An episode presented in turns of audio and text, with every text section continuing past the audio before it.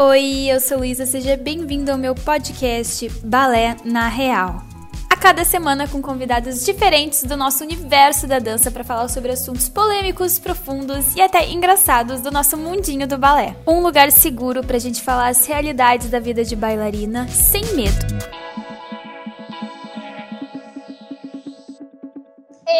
Começando mais um episódio de Balé na Real Podcast por aqui. E o episódio de hoje a gente vai conversar um pouquinho sobre a preparação para a sapatilha de pontas. Aquele né, momento que, é, que as bailarinas tanto esperam colocar a sapatilha de pontas. A gente vai conversar um pouquinho sobre como é a melhor forma da gente se preparar para esse momento. Então eu tô aqui com duas convidadas, tá? Muito especiais. Nós estamos aqui com ela. Tem uma vida tripla. Ela se divide em ser advogada, mãe e bailarina. Mas muito além de bailarina, ela ajuda outras bailarinas a encontrarem a sapatilha de ponta ideal com o fit. Ministra o curso de fit, onde outros professores aprendem a avaliar os pés de seus alunos e entenderem mais sobre cada marca e modelo de sapatilha de ponta. Além do seu feed do Instagram ser invejavelmente organizado e harmônico, está recheado de fotos fofas com a Lia. Nós estamos aqui com a Laura do Nas Pontas. E... E...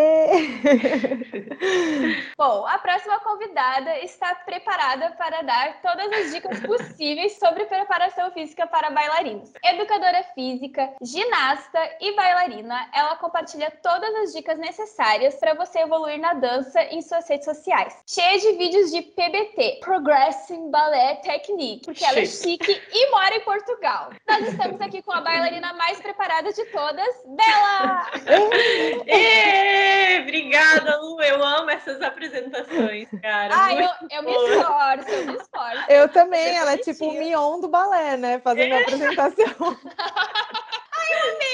Muito Olha, eu me esforço para catar assim as, as, as informações de cada uma e fazer um texto bonitinho. Faltou alguma coisa, gurias? Podem uh, ficar à vontade de acrescentar, de se apresentar de novo, se vocês acharem necessário aí, porque, a né? minha foi super completa. Foi? A minha também. Tô, tô ótima com ela, tá lindo. Me Ai, senti a bom. fada das pontas. Não, porque eu, eu entrei, eu stalkeei vocês aí pra fazer. Eu entrei no perfil de cada uma, fui nos destaques. A Bela tinha um que era sobre mim, que é de, sei lá, 100 semanas atrás. Eu fiquei, gente, será que É. isso aqui ainda tá.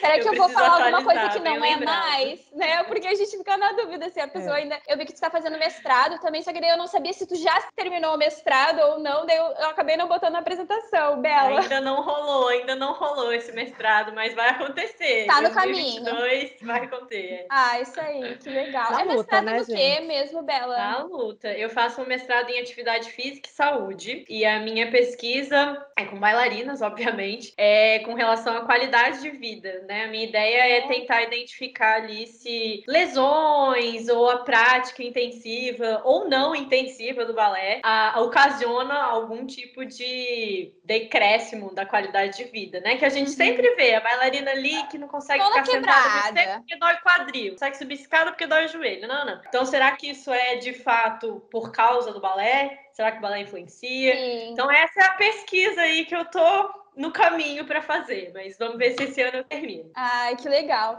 E Acho a Laura, faltou que da é. minha pós. Faltou só falar da minha pós do É... balé. Ah, eu não sabia. Essa, essa eu perdi mesmo. Eu, eu ia te perguntar, porque tu é, a- tu é advogada, né? É formada em direito. Tu atua como advogada atualmente? Atuo, eu sou advogada mesmo. Olha isso, eu fico impressionada. Como é que É muito coisa? é, Nada real. bizarro como consegue tempo para tudo. É, não, hoje eu atuo bem menos, né? Hoje eu cuido mais de coisas que já aconteceram e eu sempre trabalhei mais na área do consultivo. Então, assim, eu nunca fui muito apaixonada pela, pela parte do contencioso de fórum e daquele dia a dia e tal. Sempre fiz muito, Já óbvio, não porque é entendi nenhuma necessário. palavra que falou, eu não entendi, mas não tem problema. Pode, pode seguir. É, eu sou mais da parte de consultoria jurídica, digamos assim. Ah, eu trabalho tá. mais com a área preventiva do que com a área corretiva, digamos assim. Então, eu faço Uhum. pré. Eu trabalho muito com direito do trabalho, nacional e internacional, bem na área de compliance. Então, trabalha, tra- o meu trabalho basicamente é fazer uma consultoria para que as empresas estejam dentro é, Ah, legalmente, né, de um padrão legal, dentro de uma excelência de gestão. Exato. Então, questão de RH, de departamentos humanos, de relações, né, a parte organizacional mesmo de pessoas, assim, com a empresa. Tudo isso dentro da legislação trabalhista é mais a minha área. É nacional e internacional. Então, é, essa parte de realocar funcionário de um lugar para outro, enfim, que às vezes a lei muda muito, a parte contratual, revisão. Então, essa é mais a minha área, né? Então, assim, eu já fui mais aquela advogada de fórum, né? Mas hoje eu faço, nossa, desde que a Lia nasceu, eu também pandemia, né? Tá tudo online. Sim. E a minha área especificamente é uma área bem digital.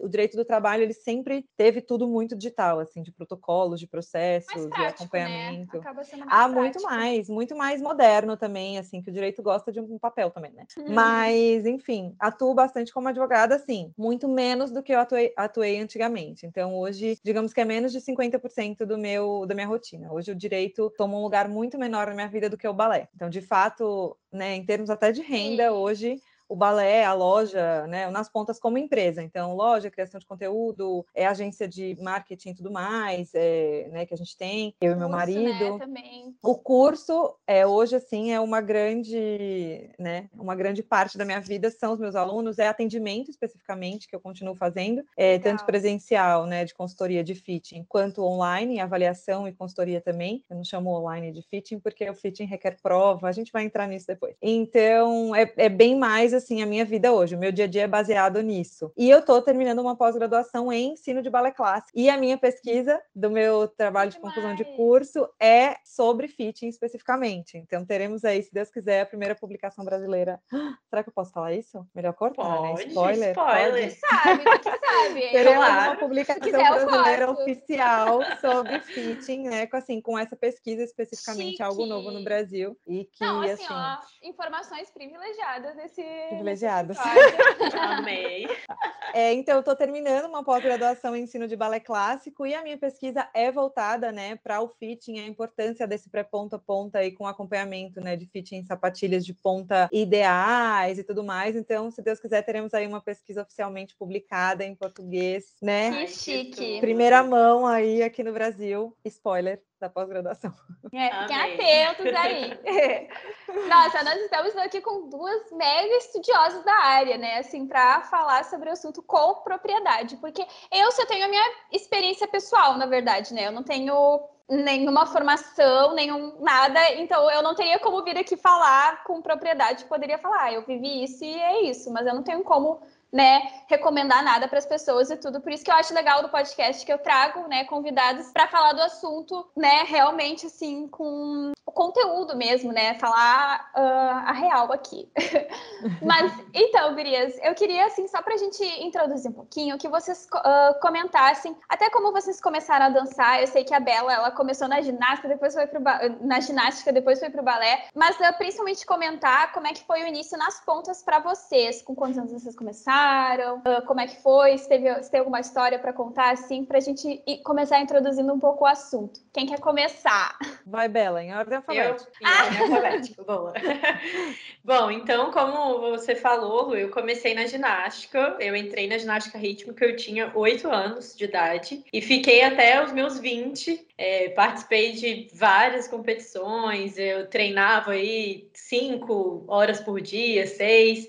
Então, Tá. minha vida inteira aí, desses 12 anos, foi assim, bem intensa. Não sei se todo mundo sabe, mas o balé clássico é parte, faz parte da preparação física de ginastas. Então, quando rolou as Olimpíadas, eu acho que isso ficou bem nítido, porque a professora, a Bruninha, das meninas da seleção, postou vários vídeos das meninas se preparando, fazendo aula de balé e tudo mais. Muito legal, Então, né? Muito legal, muito legal. Então, depois que eu atingi um certo nível ali de, de treinamento na ginástica, eu comecei a fazer aula de balé também. Então, eu tinha aula com a professora Vera Miranda, que é uma professora de balé, é uma bailarina formada, mas que desde sempre também atuou com a ginástica. Então, o balé, ele. O balé para ginástica, ele é um pouquinho diferente, querendo ou não, porque ele, ele vai preparar para a ginástica, né? Uhum. É, então, eu sempre fiz aula de balé, assim, na ginástica, mas é, eu nunca tive muita, por exemplo, eu não aprendi uma metodologia Vaganova, Royal, não aprendia nada disso. E aí o que aconteceu foi que, em um dado momento ali, quando eu tinha meus 19, se eu não me engano, deixa eu ver,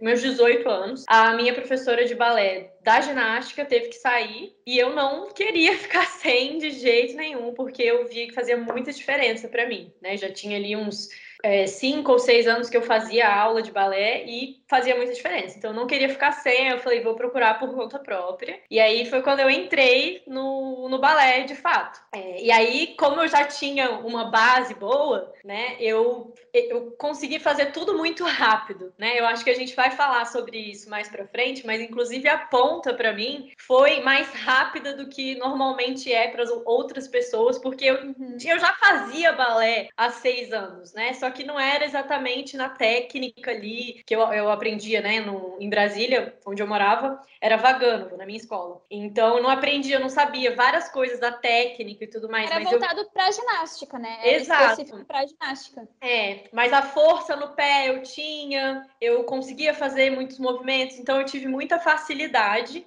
com relação a isso quando eu entrei de fato no balé. E aí, é, se eu não me engano, foram dois semestres, né? Foi um ano fazendo aula e eu já entrei nas pontas. Então, mesmo começando adulta, é, eu entrei nas pontas rápido, mais rápido uhum. do que o normal, é, porque eu já tinha essa base aí do balé. Já tinha que... o corpo, né? Você já, já, tinha, tinha o corpo, corpo. preparado. É, Exato, física. eu já tinha a base ali física muito boa, um pé forte e tudo mais. Então foi assim que eu entrei na dança e depois que eu, que eu entrei no balé, o, o meu professor já me chamou para fazer aula de jazz, de contemporâneo, e eu falei, ah, vamos embora. E aí, tanto que um tempinho depois, né, mais ou menos um ano, é, que eu fiquei ginástica e balé, ainda competindo e apresentando no balé, indo para concurso de dança. Eu falei, tá, vou ter que escolher um, já fui muito tempo ginasta, agora então vou me dedicar a, ao balé, à dança, e aí é, com isso eu entrei na companhia lá da minha escola, e aí foi a mesma coisa, né? Espetáculo, concurso,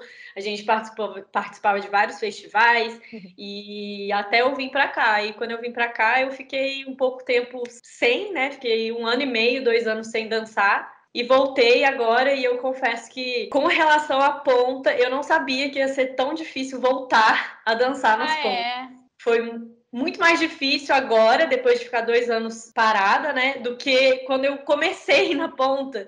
Então, assim, é bem, bem diferente isso, mas é essa a história. Resumidamente, é isso. Sim. Nossa, é, é realmente voltar depois de estar tá parada, parada, né? É complicado. É. Porque a gente acha que a gente tá com a memória do que a gente conseguia fazer, né? Aí tu vai voltar e daí não, é. o corpo não acompanha. Não mesmo, já vem chegando a idade, não sei o quê, não, não, não, e você acha que consegue, não consegue. É complicado. Mas tá na luta, né, Bela? Na luta sempre. Ah, a, idade, a idade influencia bastante nessa volta, assim, das pontas. Eu vou, hum. vou falar disso também um pouco, acho. Bom, eu fiz balé novinha, né, tipo, dos 11 aos 14 anos, mais ou menos, e eu comecei o balé clássico, na verdade, na igreja, tinha uma escola de balé dentro da Igreja Batista, Nossa, lá em João Pessoa, e a professora era uma professora que era do Teatro Municipal de lá, que chamava Catiúcia. E acho que com, sei lá, uns 13 anos, eu tive pouquíssima experiência na ponta, porque logo depois, não deu um ano, eu já tinha saído do balé, porque eu, enfim, virei federada no handball, eu jogava muito. Não, dá pra assim, é, é. não dava para fazer duas coisas, porque eu treinava de segunda Entendo. a sábado, então eu tinha que escolher Sim. para balé, para violino fica no handball e no hand. Nossa, fica no violino, handball. que legal. É, eu toquei violino também dos 7 até uns 13 anos, até que o handball Nossa. meio que tomou conta uhum. né, adolescência, né? Rola aquele negócio, tipo, vou fazer o que? que será que, sei lá, os meus pais vão ficar muito desesperados. Meu pai é violinista, toca na orquestra, minha mãe também é artista, artista, tipo, faz, né, artes Sério? visuais e tudo mais, mas assim, sempre foi artista, sempre cantou, sempre gostou de dança, imagina. Aí eu falo, não, eu vou ser atleta. Porque, geralmente é o contrário, né? Geralmente a gente, assim, os pais não fazem nada de, de artes, de dança, e gente, ah, vou, vou ser bailarina. Nossa, né? minha família é, é super artista. Foi o contrário. Acho que meu pai, assim, meu pai sempre foi super de boa, ele nunca teve uma influência muito grande, assim, nessa. Mas eu lembro que foi uma vez que me marcou muito, que ele falou assim: você vai destruir seu corpo, acabou o violino para você, você vai destruir sua mão, acabou, não vai tocar nunca mais. Aí eu. Caraca! Tá bom! Um Ariana, adolescente, né? Tipo, não queria mesmo. Eu não estou nem aí. Mentira! tipo, desesperada. Na cabeça tava aqui morrendo. É, porque realmente o handball ele tem um impacto diferente, né? A recepção da bola na mão, ela já, já causa muito impacto. Então, para o violino, é um outro, é totalmente contra, né? São paradoxos da vida, assim, do corpo. Mas enfim, eu tive pouca experiência com ponta nesse, nesse começo, digamos assim, né? Nessa primeira remessa de balé na minha vida. E eu morava em João Pessoa, então a gente tinha pouquíssima opção. Era tipo, vai na lojinha que tem ali, compra o que tem, que cabe no seu pé. Mas não tinha o que coubesse, porque é muito difícil, né? A gente não tá falando de, de qualquer sapato.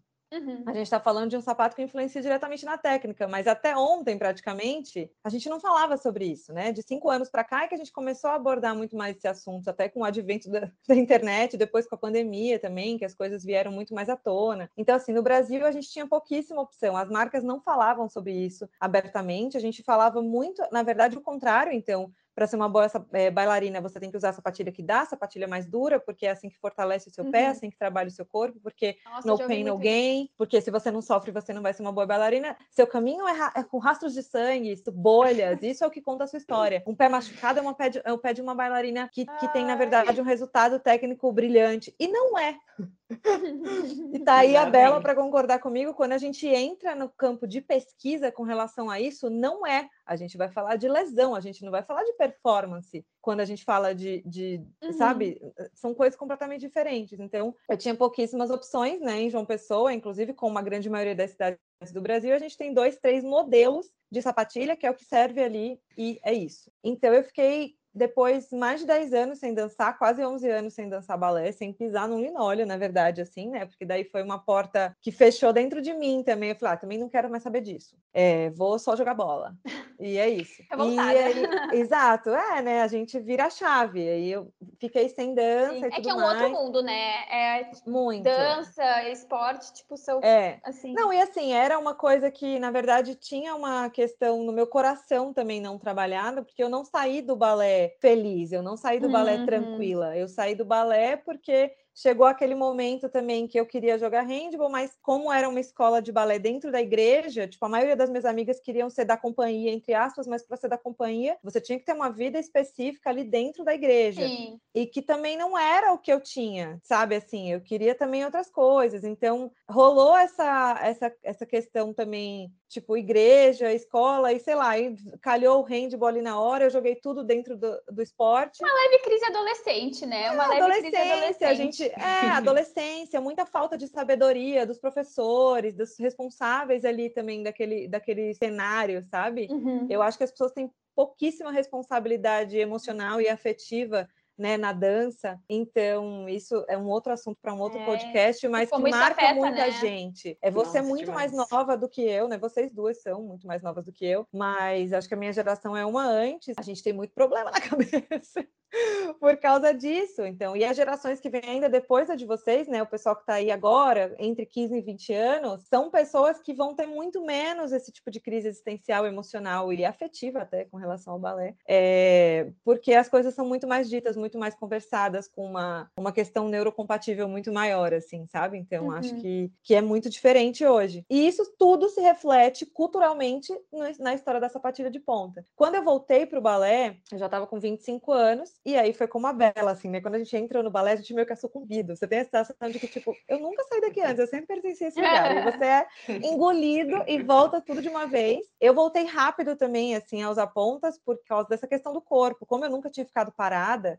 né, eu sempre fazia uma dança aqui outra ali, mas sempre treinei, sempre né, malhei tipo academia normal, continuava jogando, enfim e tinha voltado a fazer circo fazia um tempo. Então existia um corpo ali com um repositório, né, muscular, movimento e tudo mais. E com seis meses mais ou menos eu já estava na na sapatilha de ponta, nesse preparo, na verdade, eu dei muita sorte assim no meu caminho de ter professores muito responsáveis nesse sentido. Então, quando eu voltei, foi com a Cláudia Carvalho, é, que é uma professora, assim, conhecida, né, aqui em São Paulo. E a Claudinha, que virou uma super amiga minha, na verdade, até hoje. Voltei fazendo musical é, nessa escola de balé, foi onde eu conheci meu marido, ou meu hoje marido. Ah, né? A gente fez musical juntos, veja bem. Que legal! É, e eu voltei logo, assim, eu comecei, eu entrei mais ou menos no mês de março, e isso era 2015. É, foi um pouquinho antes do meu aniversário, eu acho que eu ia fazer 26, uma coisa assim. E aí entrei, acho que eu ia fazer 25, será? É 2015? Olha as contas da, da velha, que já não Ah, é assim, eu também não sou boa, boa das matemáticas. Já não era boa de conta, já não era boa de memória. Depois de filho, então, minha filha, você perde todo o pouco que você tinha.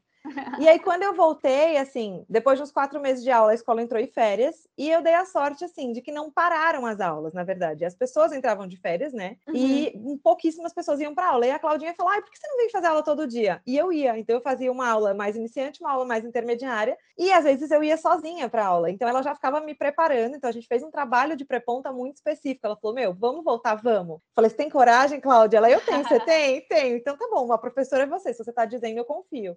E, foi, e aí eu comecei a buscar sapatilhas e eu vi que o mercado tinha mudado muito, né, em mais de 10 anos. Tudo era muito diferente, a gente já tinha algumas outras opções aqui em São Paulo e no Brasil de forma geral, mas faltava um pouco de informação de qualidade. Então foi justamente quando entrou nas pontas, quando eu abri o blog, porque eu comecei a pesquisar e achar muita coisa que eu achava legal, muita coisa em inglês, eu queria traduzir, eu queria compartilhar com as pessoas. Uhum. E comecei essa busca aí, me alimentando, né, de, de informações vastas de balé e comecei a colocar no blog. O blog nasceu assim, através dessa minha busca, junto com sapatilha de ponta e tudo mais. E eu ia guardando muita coisa assim sobre ponta, ia pesquisando, fui em todas as lojas, fazia muitas provas, mas eu sou muito sedenta por informação. Então, quanto mais você estuda, mais você vê que você não sabe de nada, então você vai ficando meio desesperada. Sim para quem gosta de estudar, né, é, uma, é um caminho, uma ida sem volta, é desesperador. É, mas também é muito gostoso quando a gente vai descobrindo coisas novas. Então, essa volta das pontas, assim, já abriu minha cabeça para um momento muito diferente assim de vida e eu comecei a ver que o balé começou a ocupar um lugar diferente ali no meu coração. Eu voltei bem para as pontas assim. Fiz um fitting na época na Repeto aqui em São Paulo. Eu voltei com uma sapatilha da Repeto mas assim, eu só tinha usado uma Capésio e uma Millennium na minha vida. Então era o que eu tinha de, de sensação, assim, referência, de né? perspectiva, né? de referência, de nossa. Então era muito diferente. Então eu já achava que era no céu.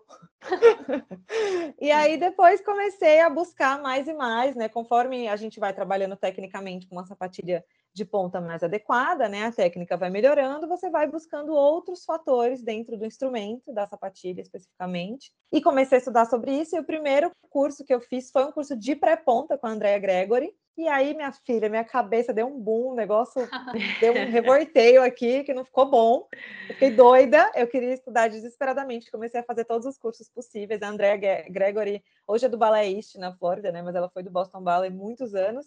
E ela é uma das fundadoras da Escola Paulista de Dança, que era a minha escola, assim, né? Depois que eu saí da Cláudia, que era o Balé Arte, eu Escola Paulista foi minha casa. É, até hoje, né? Eu continuo considerando minha casa, né? Mas, enfim, e aí eu comecei a buscar essa questão de pontos assim. Primeiro, era mais para mim, tipo, eu preciso entender o meu pé, o meu corpo e tudo mais. Depois Sim. que eu fiz esse curso de pré-ponta com a André Greco, eu falei, gente, eu preciso falar isso para as pessoas, as pessoas precisam saber. Elas precisam ter essa informação real, assim. Dá uma agonia, já... né? Tipo, preciso é gritar. Não sabem. Não, tudo que eles sabem é mentira. É. Aí você vira, tipo, a justiceira da sapatilha. E você quer contar a verdade para todo mundo. E, tipo, enfim é desesperador. Mas, enfim, é isso. Eu acho que esse caminho começou muito por mim, pelas minhas experiências, mas hoje eu consegui abrir assim, e conforme eu fui tendo experiências, né, com fittings e com outros pés e com bastante pesquisa, estudo e tudo mais, eu vi que assim, tem um instrumento ideal, sabe? E que esse instrumento ideal é capaz de te dar muitas coisas. Melhorar tecnicamente, dá para ser com conforto, sabe? Que dá para você fazer uma performance incrível com uma sapatilha que não faz uma bolinha. Sim. Então, eu acho que é isso que, que mais me move, na verdade, no caminho das pontas. Então, né? A gente sempre começa com uma coisinha nossa, mas eu acho que desmembrou aí em milhares de, de frentes para mim com relação Sim, a acaba começando com a curiosidade de, de si mesma, né? Como eu posso melhorar, como eu vou fazer para ter uma performance melhor. Aí tu acaba descobrindo que pode ser assim para todo mundo, né? Exatamente. Uhum. Você fala, como que eu vou saber disso? E a coleguinha, não, pelo amor de Deus! Não, e para cada um é diferente, né? Cada um tem um pé diferente, uma experiência diferente, uma técnica diferente Sim. com balé. Então, tu vai descobrindo coisas de outras áreas, tu quer compartilhar, porque às vezes aquela informação não, não vai precisar para ti, mas tu sabe Sim. que outras pessoas vão vai fazer diferença, né? E a diferença maior que é com relação ao corpo, assim, que é como a Bela falou, ah, agora voltar é muito mais difícil do que começar. A questão da idade, eu acho que quando a gente tem um corpo óbvio trabalhado, a gente está falando de gente que já faz balé e tal, e o retorno ao balé ele gera uma memória muscular. Isso aí uhum. a gente não tem como negar. É, mas eu acho que a questão psicológica é muito difícil. A gente tem muito mais medo quando a gente é adulto. Entendeu? Porque a gente Sim. entende, mesmo que você não seja fisioterapeuta, educador físico, biólogo, sei lá, um estudante, né, da, da, da, questão do corpo, é, ou um profissional da questão do corpo, você sabe, minimamente, você tem um feeling ali, que se você se machuca com 25 anos, não é igual quando você tem 15. É. Sim! Você Nossa. fala, essa pirueta aqui, será que vai ser a mesma? Vou ficar num passezinho aqui na barra. Então, a gente tem muito Sim. mais medo, eu acho, assim, Sim. também do dano, e isso também é muito influenciado pela sapatilha, pelo instrumento. Então, a questão de você se sentir segura na sapatilha, numa sapatilha que te dá conforto e tudo mais, é uhum. muito difícil, assim, pra gente, adulto especificamente. E um adulto que tem um corpo que não tem essa memória da dança, do balé, né, principalmente essa memória muscular, não tô falando nem só de repositório, né, assim, de, de, de musical, artístico e movimento, tô falando de músculo, de preparação uhum. física. É um corpo que, ou que fez muito pouco, ou que nunca fez, que nunca dançou, é muito diferente. Então são outros medos. A pessoa simplesmente ela não sabe nem por onde começar. Então, é... acho que a questão do adulto ela tem também vários tabus e vários medos. E tem muita gente também, né, que convence, que prega essa questão de que todo mundo pode usar ponto de qualquer jeito e com seis meses você vai estar na ponta, vem aqui, liga na minha escola 0800. É. Isso necessariamente não é real. É, sabe? Assim, até pode ser real para algumas pessoas, mas não é responsável para uma turma às vezes. Então eu acho que a gente precisa pontuar muitas coisas, sabe, com relação à sapatilha. E eu acho que uma coisa interessante também sobre o balé adulto é que a pessoa ali ela não tem um repertório de balé, mas ela tem vários repertórios de outros movimentos, de vícios uhum. que ela já criou ao longo da vida e de medos que ela já criou ao longo da vida e que ela estava lá na academia, o professor falou que não podia agachar, igual falaram para mim esses dias, não podia agachar por causa do joelho, ela vai fazer um grand plié, não, consegue. Então, o corpo ele tem ali já um monte de coisa no corpo uhum. e na uhum. cabeça é. que faz esse processo ser ainda mais difícil. E eu tenho muita agonia, assim, eu fico bem chateada quando eu vejo é, bailarinas assim postando foto do pé que tá todo machucado, porque isso afasta muito. Quem é que quer ficar com o pé daquele jeito, entendeu? Uhum. É só a bailarina masoquista mesmo. É. E aí, tipo, ninguém quer chegar ali nesse ponto e, enfim, eu acho que isso acaba afastando e gerando muito medo, né, da, na bailarina adulta de tipo, caramba, eu quero dançar nas pontas, mas eu não quero passar por isso. Sim. Então, é, é o estigma, né? Compartilhar é, essa, Aquela foto que é um pé todo ralado, todo sangrando, é... e o outro pé na ponta, assim. Essa foto é, é clássica, clássica, dá uma raiva. Ai. Não, e é desesperador, porque isso de fato é uma cultura que atravessa o balé, atravessa o muro do balé, né? É uma cultura da sociedade como um todo, assim. As pessoas realmente acham que a bailarina é essa figura né? Sim, que se é... tu não estiver sofrendo, tu não tá fazendo direito, né? E é o que sorri na dor, porque é o que a gente escuta a vida inteira durante 500 anos, então assim... Uhum. é muito difícil da gente desmistificar, né, assim, essas coisas. Então é 500 foi muito, mas a gente falar 200 anos aí, a gente tá falando de verdade mesmo. Sim. É, não, e daí, principalmente para as bailarinas adultas que já devem ter visto essa imagem e tudo, as pessoas já entram na ponta com esse medo eu recebo várias perguntas, às vezes, por direct de meninas também mais novas, assim. Ai, dói muito usar ponta. Eu vou dizer para vocês, eu nunca sei o que dizer. Porque, assim, eu não posso dizer, ai, é que nem usar uma pantufinha. Não é, né? Não é. Mas não é, não é, não é para ser uma coisa insuportável, não é para ser uma coisa que vai ralar todo o teu pé e sangrar e fazer bolha, não sei o quê. Então as pessoas já chegam para colocar ponta com essa ideia na cabeça, com essa imagem na cabeça, né, é. do pé uhum. cheio de bolha, sangrando, cheio de curativo, não sei o quê. Eu não uso nenhum esparadrapo para usar a minha ponta, assim, eu uso a ponteira e tal. Eu não uso esparadrapo. E daí se tu vê às vezes umas pessoas que nem sabem, nunca usaram e já pegam e enrola todos os dedos no esparadrapo para botar ponta. É. E nem sabe se, se realmente precisa no, no, seu caso, né? Sei lá, assim, é. tem... E na verdade tem dois caminhos também, né? Um, que as pessoas às vezes querem isso, elas querem mostrar que elas estão sofrendo na dor. Então, Ai, tem aquelas pessoas que são novas na sapatilha, que elas querem quebrar a sapatilha, igual uma bailarina profissional, quebra errado ali naquele 3, 4 que não precisa. Joga a sapatilha na parede. Joga no verdade. lixo, na verdade, assim. Porque é. quando você começa a quebrar Ai, a sapatilha, agonia. você quebra a sapatilha. Então, uma sapatilha morta é uma sapatilha morta.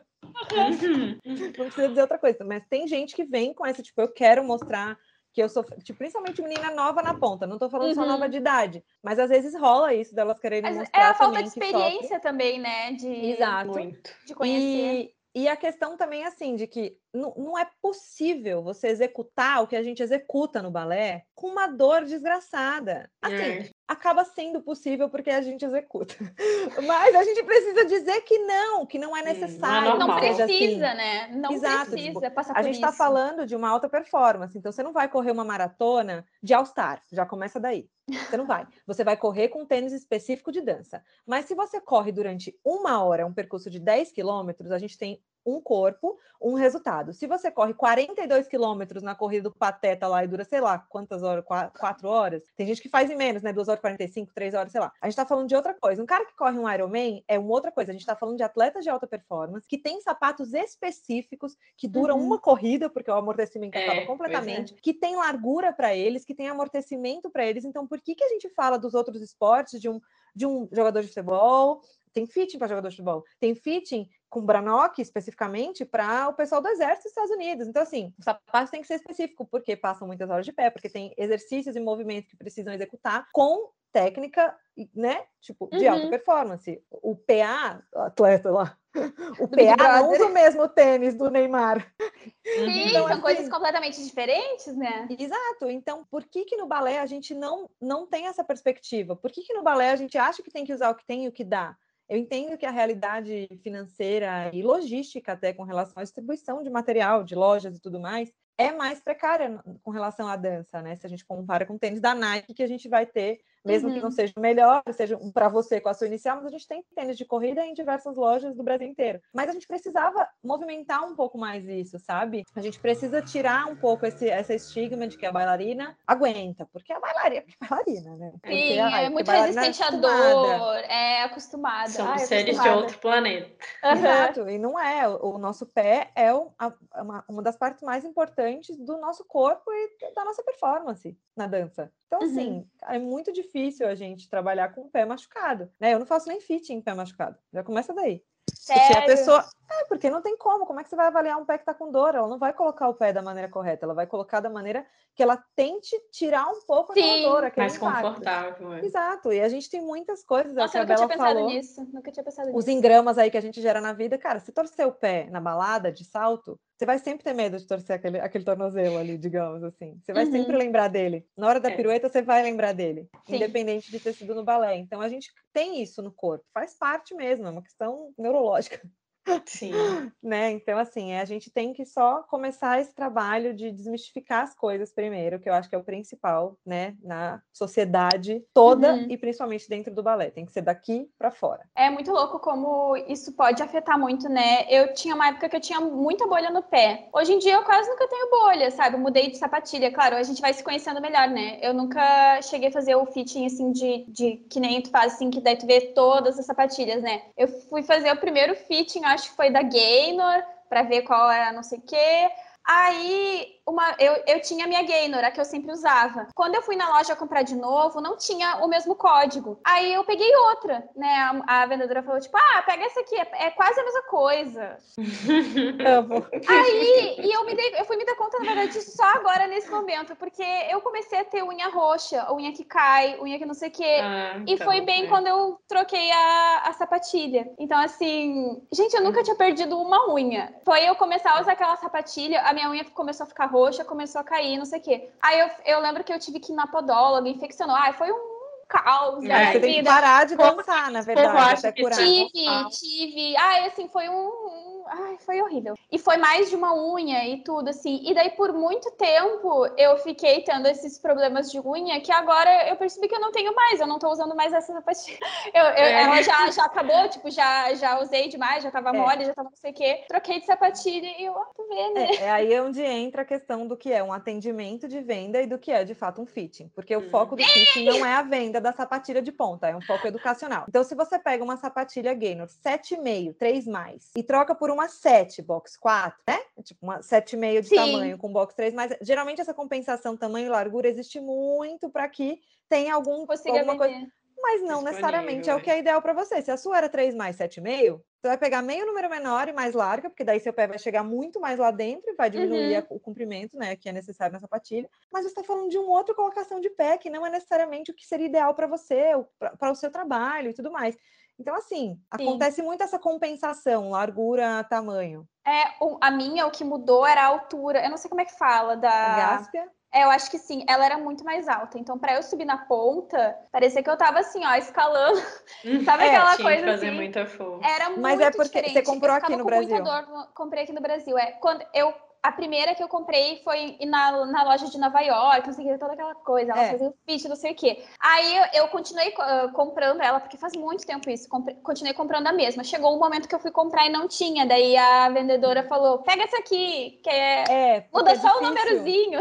Vir para o Brasil, assim, eu não sei como que é aí na sua cidade, mas aqui em São Paulo, as duas lojas oficiais, assim, que vendem Gaynor, praticamente não tem gaspe baixa, você tem que pedir. O Deep Vamp ou o Low Vamp, Ah, né? é? Então, assim, é- não tem. Nossa, Porque, eu ah, não não, mas é quase a mesma coisa. Ah, não faz diferença. Nossa, Aí diminui aqui uma palmilha. Ou então, ah, bota um pouquinho mais. Mas, né? Vamos deixar uma palmilha um pouquinho mais mole, que daí você sobe melhor. Você já mudou Não, é. toda a estrutura do trabalho tudo, ali. Mudou tudo. É. Não, É. imagina, eu ficava com muita dor no arco do pé também. Acho que de, de fa- muita dor, assim, cãibra, sabe? Tinha coisa que eu não conseguia mais É, fazer. Você precisava fazer muita força pra, pra subir ali. É, é. A eu tinha nunca- necessidade nenhuma. força. Cadê a Bela para dizer que a força que você faz, você tá achando que é força, mas na verdade você nem tá fazendo força, tá fazendo um negócio todo errado. Uma compensação. É. uma força, uma absurda. compensação toda errada aí, tipo, a É. força que você, que você tinha que estar fazendo certa de musculatura intrínseca já Toda tá toda errada. cagada. É, Toda exatamente. errada. Mas eu não uso mais essa sapatilha. E daí é bem isso, não- nunca mais caiu minha unha. Eu achava que era um problema que eu eu pensei- Magicamente, Eu acabou. pensava que era tipo assim, ai, sei lá, tá, minha unha tá sensível. A podóloga falou, ah, que podia ser do atrito, da sapatilha. De- deveria ser mesmo. Mas agora eu percebi, eu nunca mais tive isso, gente. Que engraçado. Engraçado, né? É. Não, faz muita diferença. A ponta certa faz muita, muita, muita diferença. Porque não, não existe, por exemplo, quando a gente sai com uma sapatilha normal, né? Vai para cinema com uma sapatilha normal. Fica aquela bolha lá no pé, você não vai querer usar aquela sapatilha de novo, sem, ou pelo menos é. vai botar um, um band-aid ali Aham, na próxima vez. Sim, Por que, que com a sapatilha de ponta não é assim?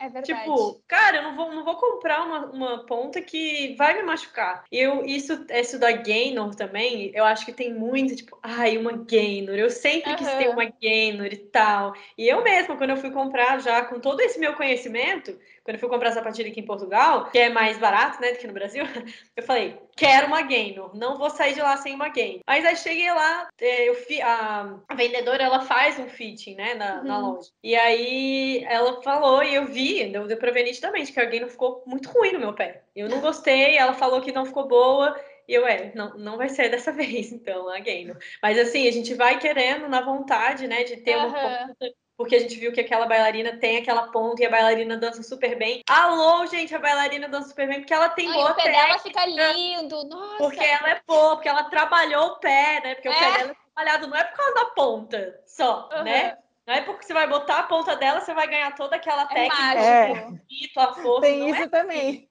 Não é assim. mágica, não é que você vai colocar uma Gaynor e daí você vai sair virando 32 Não. PT. Calma. Não é assim. É uma ferramenta, né? Ajuda. É uma ferramenta. Ajuda muito até a ponta certa, mas não vai ser assim. Ó. Ou também atrapalha muito se for É, Trabalha mas, muito, é. mas com certeza um instrumento adequado te ajuda. A gente tá falando de tênis ou a gente tá falando de sapatilha de ponta. Sapatos de trabalho. Eu trabalhei de salto a vida inteira. Gente, tem uma diferença absurda.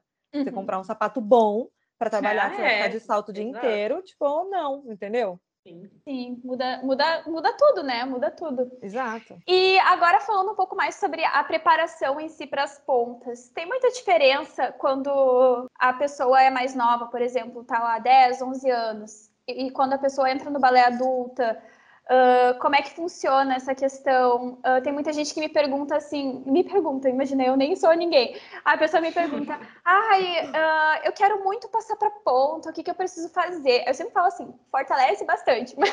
Fala com a tua professora. Fala com a tua professora e fortalece bastante. Mas, assim, existe coisas específicas que a pessoa pode fazer? O que, o que, que ela tem que buscar? É, são coisas diferentes para cada idade, de diferença de criança e bailarina adulta? Acho que a Bela pode falar um pouquinho disso. Uhum. É, então, assim, primeiro que eu acho que é- existe muita ansiedade também para querer entrar na ponta, né? E é, até os, os sei lá, 13, 14 anos, assim, é um momento bem complicado de entrar na ponta, porque precisa o, o a, dançar na ponta, fazer uma aula na ponta, não é brincadeira, exige muito mesmo, tanto da, da nossa articulação, do tornozelo, quanto de todo o restante do corpo, né? Às vezes a gente pensa muito ali no fortalecimento do pé, mas tudo que vem ali de cima, uma boa colocação de andeor, bom fortalecimento da região aqui do abdômen, tudo isso faz muita diferença lá embaixo, né? O corpo ele funciona é, de, uma, de uma forma só, não tem como separar. Então, assim, eu acho que a primeira coisa que deve ser feita quando uma menina, uma bailarina quer entrar na ponta é um, um trabalho de, de pré-ponta, tanto na aula, ali, durante as aulas, né, de pré-ponta, quanto na parte de preparação física, que é onde eu, eu atuo bastante. E aí, é, a Laura falou uma coisa que é super necessária de entender, que é a musculatura que a gente utiliza para manter o nosso pé aqui nessa né, na, na posição de ponta é uma musculatura que a gente não trabalha quando a gente está na meia ponta.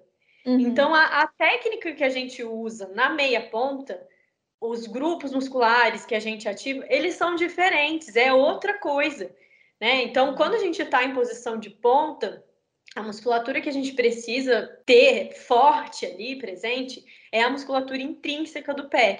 É, musculatura intrínseca são os músculos que é, movimentam o pé, que tem ação no pé e que se, que se localizam no pé. Por exemplo, a gente tem a panturrilha. Panturrilha é um, é um grupo muscular, né? O gastrocnêmio, o sólido plantar. Eles são músculos que movimentam o pé, você consegue fazer uma meia ponta, um flex, eles movimentam o pé, mas eles não estão localizados no pé, estão localizados na perna. Então, isso é muito comum a gente ver bailarina fazendo exercício para a ponta, fazendo ponta flex com elástico. Mas na verdade isso não é um exercício para ponta, entendeu? Isso é um exercício que vai ajudar sim no fortalecimento do tornozelo. É muito bom você fazer esse exercício. Mas se você quer trabalhar de forma específica para entrar nas pontas e mesmo para manter as pontas, isso não é só antes de entrar, mas depois que você entra, Tem você precisa também. trabalhar, é, você precisa trabalhar essa musculatura intrínseca do pé, né? Que são os musculinhos ali que, que ficam é, localizados na região do pé mesmo. Então, eu acho que a primeira coisa é entender isso, que não existe pular né? Tipo, ah, eu quero entrar na ponta e vou entrar na ponta agora. Não, precisa ter um trabalho ali de um ano, dois anos, aí depende da pessoa, claro, também, é, até chegar lá. E um outro ponto muito, muito, muito importante também da gente falar aqui é que cada pé é um pé né? Assim como é, você precisa entender e conhecer o seu pé e saber como ele é anatomicamente falando para escolher a sapatilha de ponta, você também precisa entender como ele é para fazer exercícios que te preparam para a ponta. Por quê? Se eu tenho, por exemplo, um pé que é mais chato, né? Que é o, o pé chato, aquele pé uhum. que não tem a curvinha ali no, no meio, não tem o arco longitudinal se eu tenho esse pé, a minha musculatura intrínseca, ela naturalmente é mais fraca, ela é mais hum. relaxada. E se eu tenho um pé calvo, que é aquele pezão bonito que todo mundo ama, sonho de toda bailarina. Sonho de toda bailarina, né? A musculatura intrínseca, ela é mais rígida. Então, assim, você precisa entender qual é o seu tipo de pé para entender se, pô, na verdade, eu preciso trabalhar mais aqui é, o meu controle do tornozelo, porque o meu pé é muito cavo e quando eu subo na ponta eu não consigo me manter na ponta, é muito difícil para mim. Então eu preciso trabalhar aqui, na verdade, a estabilização do meu tornozelo. Uhum. Se eu uhum. tenho um pé chato, que eu vou dar um exemplo meu mesmo, meu pé é chato e eu até hoje, quando eu faço uma coreografia longa na ponta, eu acabo meu pé, a minha planta do meu pé tá formigando, assim, queimando, eu tenho que botar o pé para cima. Por quê? Porque a minha musculatura é enfraquecida uhum. ali. E eu precisava, eu, Isabela, precisava trabalhar mais a minha musculatura intrínseca. Então não adianta eu fazer qualquer exercício sem entender antes qual é o meu tipo de pé. E por último, é, tem essa questão de da sua idade, né? De se você está começando e é mais nova, se você está começando e você já é adulta. Por que, que isso faz diferença também? Por conta daquela questão que eu estava falando antes. Uma criança, né? Uma criança, se, se a criança quiser, ela já, já pode começar a fazer exercícios, assim, por exemplo, de pegar. É, coisinha no chão, com o pé, caminhar com o pé assim. Isso já é uma preparação para a ponta, né? Uhum. Digamos assim. Mas é diferente o exercício que ela vai fazer, porque a, as crianças, né, as, as, meninas mais novas são uma tela em branco. Então você é pode verdade. moldar ali o jeito que você quiser. As adultas não. As adultas já trabalharam de salto a vida inteira, já usaram um sapato que fazia elas pisarem para dentro, já então já tem um monte de coisa ali que talvez você olhando o pé você vai falar, tá, primeiro, antes de fortalecer para as pontas, a gente precisa corrigir aqui um pouco é dessa pisada. Ou então, né, enfim, então o trabalho é diferente. É lógico que existe a recomendação geral é o quê? Fazer o fortalecimento de forma específica não só ficar fazendo ponto e flex, porque isso não é específico, mas aí todos esses detalhezinhos de idade, tempo de experiência, tipo de pé, isso tudo vai fazer diferença também na escolha dos exercícios, né, que você vai fazer para ajudar uhum. né, a preparar o pé. É, sim, não adianta uh, sair fazendo qualquer coisa achando que vai resolver, ou copiar, né, alguém que tu vê na internet. Muita é. gente faz isso, né? Ai, que exercício que tu faz, Lu, para fortalecer o pé? Eu fico assim, sim. tá, mas só porque eu faço, não quer dizer o que, que é bom para mim fazer. É. é exato. Ah, e o que mais perguntam também? Que ponta tu indica para iniciantes? Eu sempre falo, é, pergunta recebo para tua professora. recebo é muito essa. Meu celular tocou aqui. Recebo muito essa pergunta de, de que tipo de sapatilha você indica para isso, que tipo de sapatilha você indica para aquilo, enfim. Deixa eu ver se a gravação parou aqui, tá? Não, eu acho. Aproveitar para encher meu chimarrão. É, ela, ela deu uma pausa, eu vou começar outra, tá? Aqui no tá. áudio, tá? Sem problema.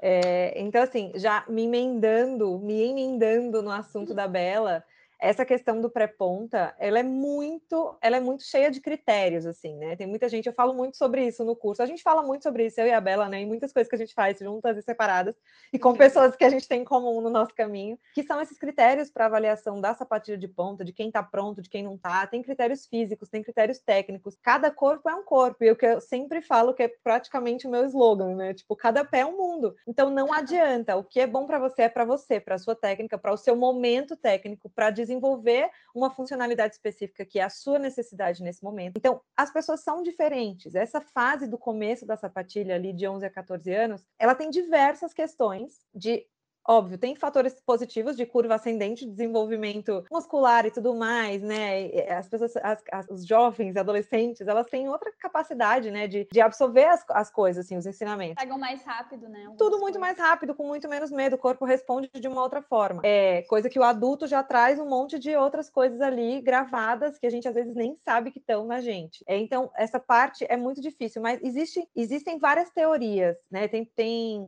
escolas que eu digo assim, metodologia dias de ensino, ou escolas, academias de dança que classificam isso, tipo horas de aula. Então, a partir de, sei lá, é, dos 8 aos 10 anos, as meninas fazem bastante, bastante exercício para o pé, com o pé descalço, desde usar né, faixa elástica e tudo mais, bolinha, paninho. Então, existe essa classificação. Mas como que a gente vai medir se a menina está sendo desenvolvida ou não? X aulas por semana, X horas de trabalho, idade, hormônio é, né, quem que, que, menstruou, quem que não menstruou, é como muita, que isso impacta. São muitos, questão, né? são muitos fatores, e é por isso que eu friso muito a questão da importância dos professores nesse processo, porque é o professor que está com você no dia a dia. Então é o professor que precisa, não adianta dizer vai lá, joga para a fitter e a fitter vai avaliar e vai não, o professor tem que estar nesse momento, principalmente se tratando das primeiras sapatilhas, que são sapatilhas que a gente praticamente considera um fitting for function, né? Assim, tem uma função específica ali. Então, tem menina que vai precisar trabalhar um pouquinho mais a extensão do tornozelo, tem menina que precisa não pronar ou supinar, tem menina que precisa de um eixo, tem menina que precisa se sentir mais segura, estabilidade. Então, as primeiras sapatilhas, elas vão te dar segurança ou trauma.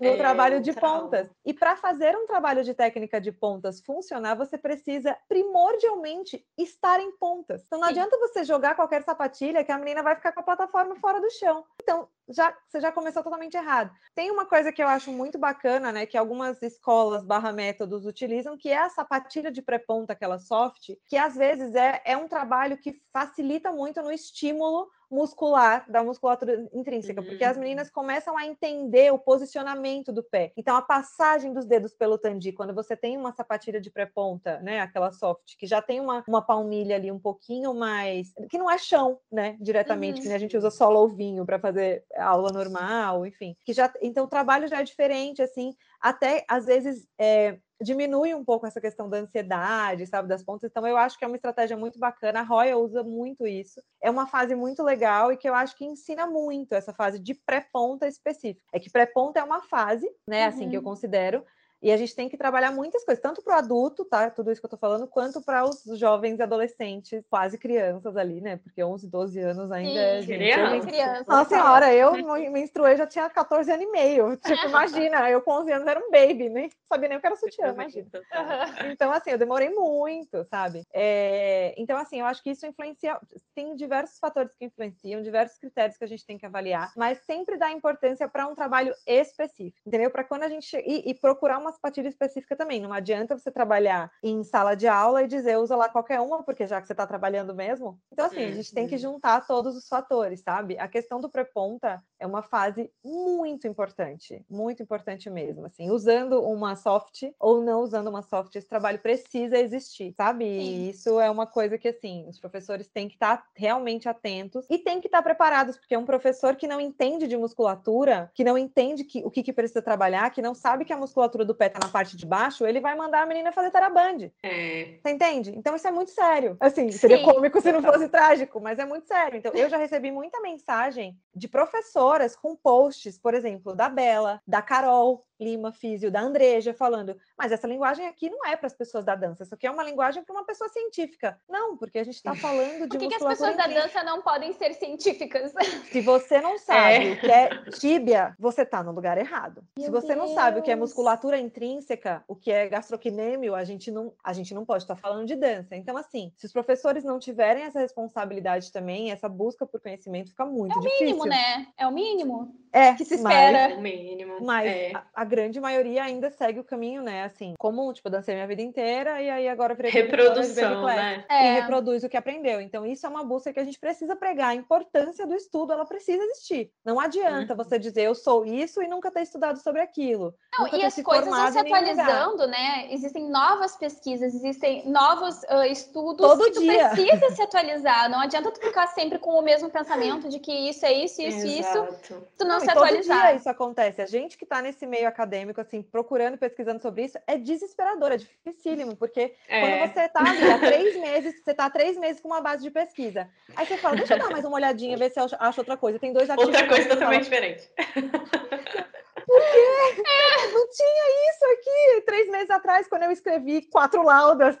É, Meu Deus. E aí você é, tem que incluir mais uma coisa, porque conhecimento é isso, né? E a academia, ela serve para isso, ela é uma discussão eterna sobre o que é bom e sobre o que não é bom. A gente não está aqui para saber, para ter certeza de nada. A gente está aqui para pesquisar, entendeu? Para buscar, para compartilhar o que a gente está achando. Então, assim, é, é, a importância que é o que eu falo: fitting, sapatilha de ponta, preparo, dança, não é só sobre o movimento do corpo. A gente precisa trabalhar a cabeça também em diversos fatores, entendeu? Muito, é. É, é muita responsabilidade, eu acho, do. Porque, querendo ou não, é, quando a gente fala de, de bailarinas, sejam elas é, estudantes para ser profissionais ou profissionais ou ou é, recreativa só, é, ela confia tudo que ela tem no professor de dança entendeu? O professor de dança ele precisa ser um super-herói, precisa saber tudo. Só que às vezes ele não sabe, ele precisa, precisa, precisa saber de tudo, mas ele precisa pelo menos ter a curiosidade e a sensibilidade de se é, viu que tem tá com uma dificuldade ali, tá com uma aluna que não tá conseguindo subir na ponta, não, ele tem que falar, tá, eu não tô sabendo trabalhar com essa aluna, eu preciso pesquisar o que tá acontecendo. Exatamente, né? é. é. E os professores de dança, eles, eles acabam trabalhando com o sonho das pessoas, né? Tanto o sonho de tantas meninas que têm o sonho de ser bailarina profissional, quanto das bailarinas adultas que, sei lá, sonham em colocar sapatilha de ponta. Uhum. Então, ah, a é um sapatilha de ponta, ela é delicado. um símbolo, né? Ela é, É. um símbolo. Então, desde que o mundo é mundo, a gente sabe, né? Desde que o mundo É da um dança marco, né? a gente sabe que é um marco da bailarina. A gente sabe que a partir daquele momento ela de fato vai se tornar uma bailarina que dança em pontas, porque até a meia ponta ela parece uma coisa muito amadora. Então, e é dali em diante, né? De- assim, é óbvio, a gente tem balés e tudo mais, bailarinos profissionais que dançam na meia ponta. Isso uma coisa não, não anula a outra. Mas Uhum. usar a sapatilha de ponta de fato é um marco, que é, é um muda, digamos assim, o nível da bailarina, né? Parece que você tipo mudou realmente assim a sua perspectiva de trabalho e tudo mais, né? Você começa a ensaiar, você começa a dançar repertório, você começa as coisas elas tra- são trabalhadas com esse sonho, com esse misticismo que a sapatilha de ponta traz também, né? Eu acho que tem uma coisa no ar assim, né? É, aham. Uma- é uma questão mais psicológica também, né? Da pessoa se Uhum. sentir uma bailarina completa, sei lá. Exato. Já uso pontas, já danço Exato. repertório, já faço isso, né? Uhum. E a gente comentou, a Bela comentou principalmente da questão da ansiedade, né? Inclusive, eu, eu anotei, eh, tá no roteiro, dicas para bailarinas que estão ansiosas para entrar nas pontas. Porque é muita ansiedade, né? Parece que assim, vai. Claro, quando tu entra na, É. na ponta, abre a porta para um mundo novo, né? Mas tem muita Totalmente. menina novinha que, assim, só espera pelo momento de botar ponta, né? Ela E- vive para isso, é a meta da vida. É, é a meta meta de da vida. vida colocar ponta. E daí, às vezes, acaba criando uma expectativa, né? Tipo assim, vou colocar ponta, vou, não sei, vai, sei lá o que vai acontecer, não sei. É. Mas ah, que acaba gerando muita frustração também, né? Porque não é assim, coloquei a ponta, saí girando cinco piruetas, é, né?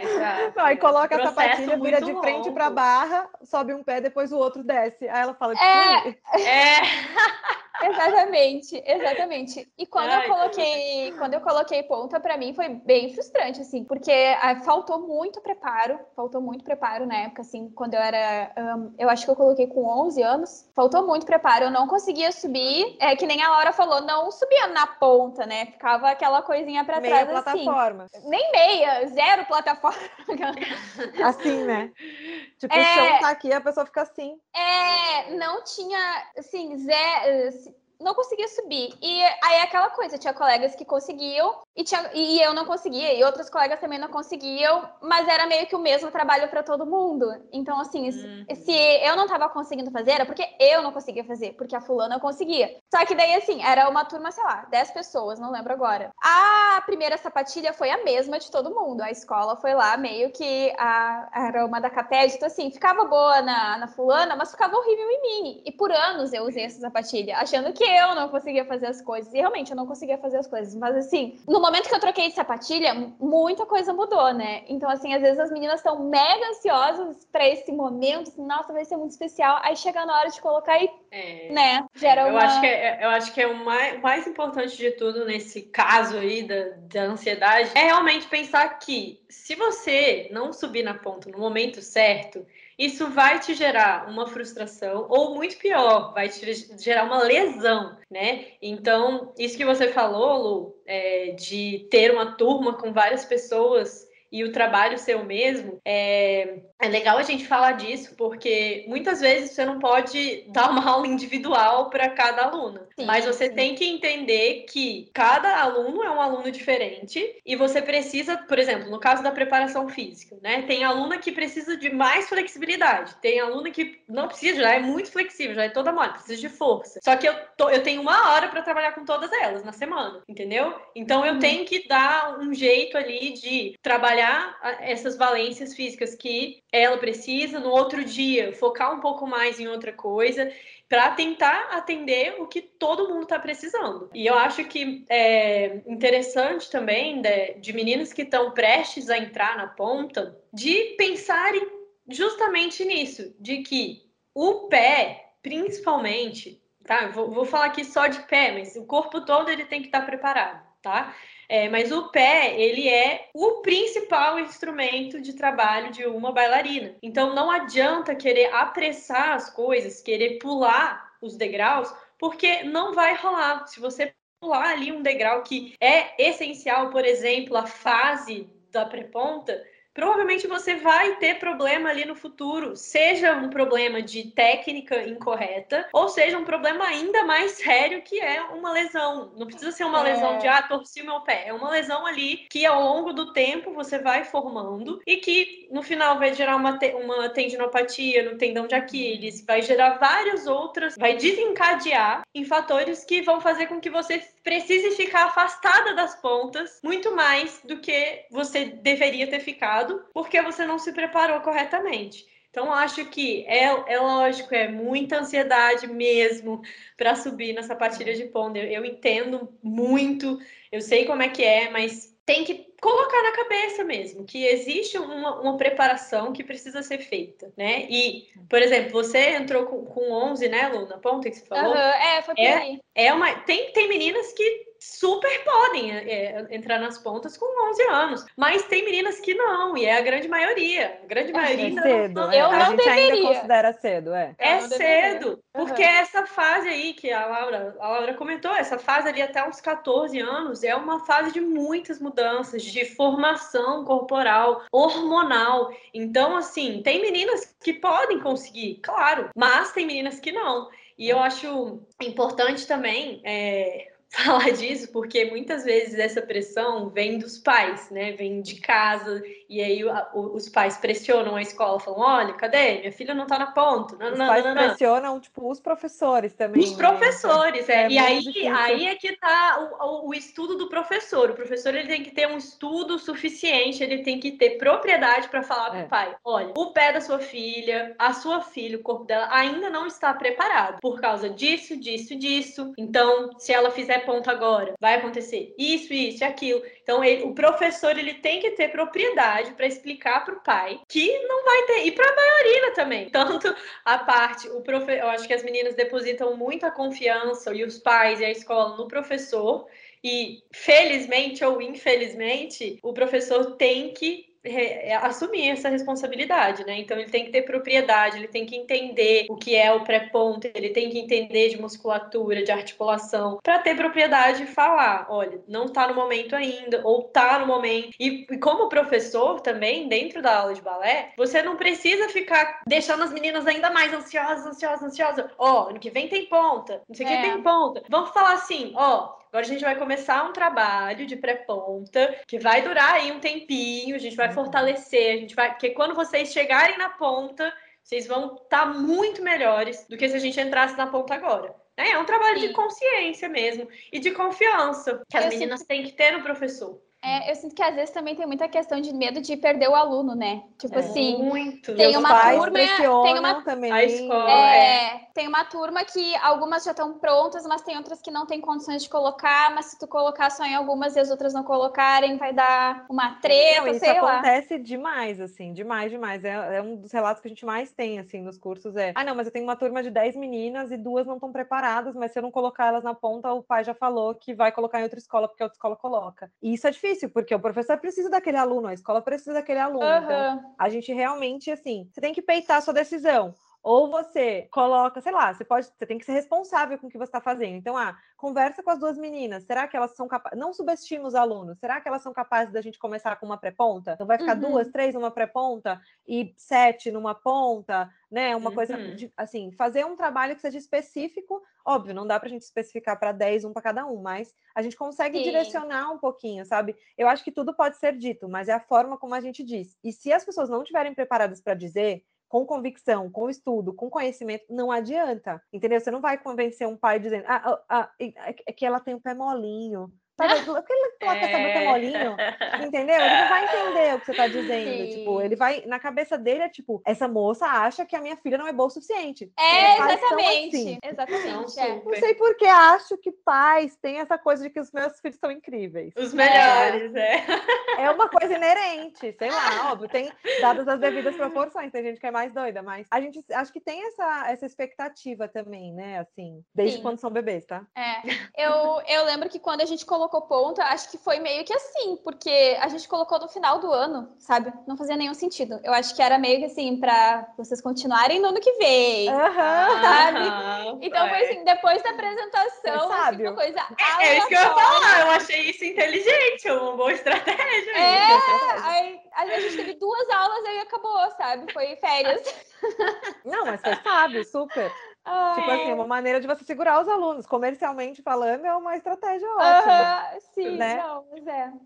E até, às vezes, assim, passar exercícios para as férias, etc. Porque aí, então, por exemplo, coisas específicas. Você pode passar coisa de casa. Se é uma aluna que você confia, que você sabe que não vai se lesionar e ela precisa de tal fortalecimento, você passa um exercício assim. Se ela precisa de mais Uhum. flexibilidade, você passa um exercício assado. Então, eu acho que isso também vai muito do professor não subestimar os alunos, não subestimar os pais, né? Tentar conversar. Sempre eu acho que tudo precisa ser realmente colocado às claras, assim, para não, não ficar com essa dúvida de que, ah, tem preferência por tal aluno, porque tal fulana tem um pé ótimo, ela vai para ponta e eu não. Porque isso rola Sim. também, né? Essa questão da autoestima no balé também é um conjunto. o balé é um É conjunto muita coisa, muito né, difícil. gente? É muito complexo. Sim, é muito complexo. E daí, depois, às vezes, chega na hora da avaliação sapatilha de ponta, porque o professor mandou, porque mandou a turma toda. E como é que você, que é só a fitter, É, vai falar Vai que, dizer não, que não. vai rolar. É, É. é entendeu? Então, é uma responsabilidade que precisa ser dividida com todo mundo, com os pais, com os alunos, com os professores e com os né, atendentes e, e educadores nessa área. Então, acho que é muito importante ter essa divisão aí, essa balança, sabe? É, é um Tipo, assunto muito delicado, mas tem que ser aberto, né? Não dá pra Exato. tu. Precisa ser dito. É, tem que. Alguém tem que falar, né? Exatamente, é muito difícil. Então, assim, às vezes acontece de da menina vir. Gente, isso aconteceu tipo em Joinville muitas vezes, com 9 anos, 10 anos. Não, mas eu vim comprar minha sapatilha de ponta. Ah, mas você já usa? Você usa o quê? A gente faz uma puta conversa antes, como se fosse Sim. uma sessão de terapia, né? O fitting ele é uma terapia. E dura mais de uma hora, o atendimento e tudo mais. Então você começa a conversar, você vê que a menina, não- assim, não é só que ela não tem uma questão física preparada, às vezes ela não faz. Você fala, faz pé né? paralelo. Aí ela não entende o que é paralelo. Você faz sexta posição frente à barra, ela não sabe o que é sexta posição. Então depende da metodologia que ela estuda. Aí você fala, meu Deus do céu, e agora? Põe um pezinho do lado do outro, de frente para a barra. Então você vê que nem tecnicamente, nem em termos de nomenclatura, né, assim, de, de matéria de balé, ela tá segura. Então é muito difícil. Então como é que você vai colocar uma menina daquela na ponta? Ah, não, mas minha professora disse que sim, mas sua professora tá aqui. Ah, ela tá. Seus pais estão aqui? Ah, tá, minha mãe. Tá, Você chama sua mãe? Você chama a sua professora? E aí você Sim. volta aqui, a gente remarca tal horário. Isso acontece muito, muito, Nossa. assim. Você, de fato, a gente acaba sendo portador, às vezes, de uma notícia frustrante. É. Ou, assim, é muito difícil, mas você tem que ter muito, muito, muito tato, assim, né? É. E a responsabilidade precisa ser dividida. Então, primeiro, a sapatilha, o ideal, o mundo dos sonhos é que vá aprovar com o professor ou com os pais. Porque tem que ter uma pessoa responsável, até emocionalmente, né? Madura emocionalmente, para entender, para levar aquilo adiante e tudo mais. Vão ter pais que vão sair dali, tipo, nossa, que bom que eu achei você na minha vida, que me disse isso para eu ter responsabilidade sobre o corpo da minha filha. O sonho dela é Uhum. ser bailarina. Ela tá entendendo que agora não é o momento, que isso é melhor para ela amanhã. E vai ter gente que vai te odiar, e aí Tem tudo bem, você consegue agradar frustrada. todo mundo. É. É. Vai procurar outra pessoa que vai colocar. É, É, mas você vai tem que procurar até achar alguém que, que deixe a menina Aí você vai fazer lá, manda a medida online, alguém te indica uma sapatilha e beleza. Fiz um fitinho É. e tal, nananã, e beleza. E aí ganhei, comprei uma sapatilha pela internet e tá tudo bem. Daqui dois meses ela tá com problema. Sei lá. É, pode ser que não tenha problema, pode ser que tenha. Então a gente sempre Sim. tem que lidar com os riscos, mas eu acho que o principal é saber o conhecimento nesse ponto, ele é uma arma, né? E, e que tá a nosso favor, porque você precisa peitar o que você está dizendo. Você precisa dizer que não tá pronto e que você confia no que você está dizendo e que você, infelizmente, não vai ser responsável por colocar aquela ponta antes do momento certo. Uhum. E que o momento certo tem vários critérios para serem considerados como Sim, o não é momento só certo. pé. Exato, e não é só, tipo, faço seis meses de aula, mas sou adulta. Então, assim, É. a gente tem muitas coisas para realmente avaliar. é, e o fitting entra como um grande instrumento nisso, né? A partir do momento que você tem esses critérios, né? Redondinhos ali, então, critérios físicos, critérios técnicos, emocionais, hormonais, desenvolvimento, matéria de balé clássico, tá tudo aquilo ali redondinho. Vamos procurar uma sapatilha que seja ideal e adequada para aquele momento, para aquela função. Então, a primeira sapatilha para a técnica de pontas, uma sapatilha, ah, a menina já faz ponta há dois anos, agora ela vai começar a dançar repertório. Então, ela precisa de mais horas de ensaio na sapatilha de ponta. Então, vamos falar com relação ao conforto, a durabilidade, tipo de fita, tipo de elástico, tipo de palmilha, tipo de gáspia. Então, aí a gente começa a falar do fit, entendeu? Como Sim. realmente um Ah, processo aliado, né, nesse, nesse conjunto todo. É muito complexo. Eu há um tempinho atrás eu vi um estudo que estava falando sobre até o tipo de, do dedo, né? Até o tipo de dedo influencia não só na técnica, no equilíbrio, no balance. É. Então, se você tem, se você tem o dedo grego, o dedo egípcio, você vai precisar de uma ponteira específica é. para compensar, porque senão você vai ter menos balance. Então, assim, Exatamente. são detalhes e a gente tenta resumir num tipo, ah, tá bom, já tem 12 anos, já pode botar ponta, ou então é. já tem seis meses de balé, já pode. A gente resume tudo a isso, né? a gente praticamente resume a nada, né? E assim, ninguém é mutante, assim. Se a gente conseguisse criar mutantes do balé que viessem com físicos, assim, já num desenvolvimento específico, com cinco dedos do mesmo tamanho, para ter um puta balance, que passam os cinco pela Seria minha top, ponta, né? o dedinho Imagina. não flutua, e todo é. faz uma puta garra, e daí ficam todos os dedos lá. Imagina, cinco dedos do mesmo tamanho, Gente, uma plataforma quadrada, que parece um skate, e você tem um ah. balance incrível. É lógico que você tem um balance incrível. É. Ai, sabe, gente. são muitos fatores, assim, para as pessoas realmente resumirem a tão pouco, sabe? Sim. Sim.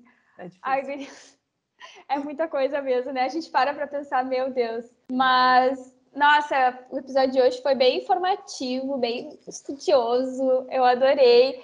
E agora é aquele momento que vocês podem se divulgar, divulgar os arrobas, os cursos, tudo aí que, que vocês estão fazendo, os estudos, os artigos, enfim. os spoilers. É, quem começa? Vou dela, começar né? eu, né, que já estou indo aqui é. sempre no ordem alfabética. É. É, então, gente, que, primeiro, Lu, obrigada pelo convite. Fiquei super feliz. Eu escuto todos os seus episódios dos podcasts. Ai, Adoro acompanhar, então fiquei muito feliz, principalmente estar tá ao lado da Laura, que a gente, eu e a Laura, a gente já se conhece há um tempo, já compartilha muito, muitas opiniões, então tô, fiquei muito feliz mesmo, muito honrada de estar aqui com vocês. E quem quiser acompanhar aí, como a Lu falou no início, dicas de treino, se tornar mais preparada aí para dançar melhor, pode me encontrar lá no Instagram, no arroba bailarina preparada. Eu também tenho um canal aqui no YouTube, é, que também é o Bailarina Preparada. E eu também tenho um podcast, que Sim. é o Bailarina Preparada Podcast. Então, também, é, o, o, nosso, o meu podcast, gente, eu procuro trazer sempre alguns assuntos, assim, mais específicos, né? E trazer também bastante esse lado do, do científico para ter... Qual que é a ideia do podcast? É justamente aliar essa coisa da ciência com a prática. É traduzir para que seja acessível para todo mundo. Então, podem me acompanhar aí no Legal. YouTube, no Instagram e pelo podcast. Se tiverem alguma dúvida também, podem me mandar lá, que vai ser um prazer responder vocês. O teu podcast está no Spotify, tá onde tá a pessoa pode encontrar? E tá no Spotify também. E, tá. gente, claro, né? Quem quiser também é, não ficar só ali no, no Instagram, no YouTube, tem também o Clube da Bailarina Preparada, que é uma. Eu já ia falar. É, é falar. Tipo, esqueci, simplesmente esqueci. Mas é uma plataforma de treinos, né? Uma plataforma totalmente online, é, onde tem treinos para as pontas, tem treino de pé, de abdômen, de força, de flexibilidade, de cardio. Então, é uma plataforma realmente 100% dedicada à preparação física, não é dedicada à preparação técnica, não tem aula de balé, mas é realmente para construir uma base física para que vocês consigam potencializar a técnica de vocês em sala e no palco. Então, quem quiser também, serão muito bem-vindos lá no nosso clube. Ah, incrível. E tu, Laura? Bom, é... bom, para quem não sabe, né, quiser me acompanhar, então arroba nas pontas, estamos aqui. A gente tem também tem site, tem lojinha, tem o canal do YouTube e tem agora, né, que eu acho que é a nossa principal frente, que são os cursos sobre fitting em sapatilha de ponta. Então a gente tem dois cursos, um curso que é completo sobre sapatilha de ponta, que tem a parte de história, a parte de preparação física com a Andreja, em breve, se Deus quiser, virar um com a Bela, de prepara é, Em breve saem também nossos artigos aí, né, Bela? Se Deus quiser. Ai, e o curso de fitting, especificamente, que é uma capacitação profissional para quem quer saber sobre fitting, sapatilha de ponta, entender sobre marcas, modelos, como que todos esses fatores, esses critérios físicos e técnicos entram na escolha né, e na indicação especificamente de uma sapatilha de ponta. Então, tem bastante informação legal. Esse curso está no ar online, ele vai ser vendido só até maio. E a gente tem mentorias mensais, mas nesse mês tem mais duas. É, tem uma essa semana, que é a última de março, tem duas em abril e uma em maio. Então a gente ainda tem quatro encontros de mentoria, dá tempo ainda do pessoal participar se quiser desse. E aí depois é que a gente vai ter uma nova turma em breve. Não temos data ainda, porque teremos presencial em junho. Ai, então, provavelmente só depois desse presencial é que a gente vai falar sobre é, uma nova turma do curso online, tá? Mas é isso. Muito, muito obrigada, Lu. Obrigada por esse espaço também, né? Eu adorei que ninguém nunca tinha falado que você era o Mion das apresentações. Ah! Eu me senti muito Ai, inédita. Eu me achando. Foi sensacional. Eu, eu também. Ao contrário da Laura, eu já vim esperando. Eu falei, quero ver como que ela vai me apresentar. Ah, eu amo, eu amo, eu amo as apresentações. Às vezes, quando não dá tempo de eu escutar todo, tipo, eu escuto um pedaço, mas eu sempre volto para escutar a apresentação de novo, porque eu particularmente adoro esse momento. Acho que é muito, assim, é muito criativo. É uma coisa muito nova, é uma linguagem muito boa que você tem. Muito Ah, obrigada, por obrigada. esse espaço pra gente. Eu acho que a gente, né, tanto eu quanto a Bela, a gente compartilha muitas coisas, assim, do que a gente acredita, do caminho que a gente percorre. E é muito importante. É muito importante para a gente ter espaços assim que sejam, né, multifase, assim, tipo multitask também, para a gente falar também para um outro público, que não é só o público que já acompanha a gente. Você tem Uhum. naturalmente um público muito mais jovem, então é muito legal estar aqui também, ter esse espaço e a gente compartilhar mais coisas e ir aprendendo juntas também, que é para isso que a gente está aqui. Muito, muito obrigada pelo convite. Também fico muito honrada de estar do lado de uma pessoa como a Bela, que eu amo, admiro o trabalho, faço os treinos, aquelas, né? Repito e tudo mais. Então, assim, realmente é uma pessoa que eu admiro muito. Muito obrigada mesmo pelo Ah. carinho e pelo convite. Eu que queria agradecer por vocês terem topado, né? Por terem abrido aí um espacinho na agenda de vocês para vir aqui compartilhar todo esse conhecimento e todas as experiências de vocês. Realmente é muito importante, né? Ter realmente profissionais da área para vir aqui falar sobre o assunto. Não adianta eu ir ali fazer uma pesquisinha no Google e vir aqui falar qualquer coisa, né? Tem que ser gente que realmente saiba do assunto com propriedade, que é o caso de vocês. Muito, muito obrigada. Obrigada. E eu queria aproveitar e pedir pro pessoal também seguir lá o arroba Balé na Real Podcast, que é por lá que eu posto sempre quando tem episódio novo, posto uns cortezinhos do episódio também. E é isso, Gurias. Muito obrigada por tudo. Obrigada. Obrigada. pro pessoal. Parabéns. Se deixar, a gente fala aqui três horas. Eu e a Bela, a gente Sim, está nossa, acostumada a fazer chamada muito- de quatro esse horas de vídeo. né? A gente faz pipoca, Ah. tendo tempo. Se ali ia cochilar três horas seguidas, a gente ficava três horas seguidas. Tá tudo bem. Ai, eu amei. Amei demais, Gurias. Obrigada mesmo. Obrigada, Lu. Obrigada, Lu. Um beijo, gente.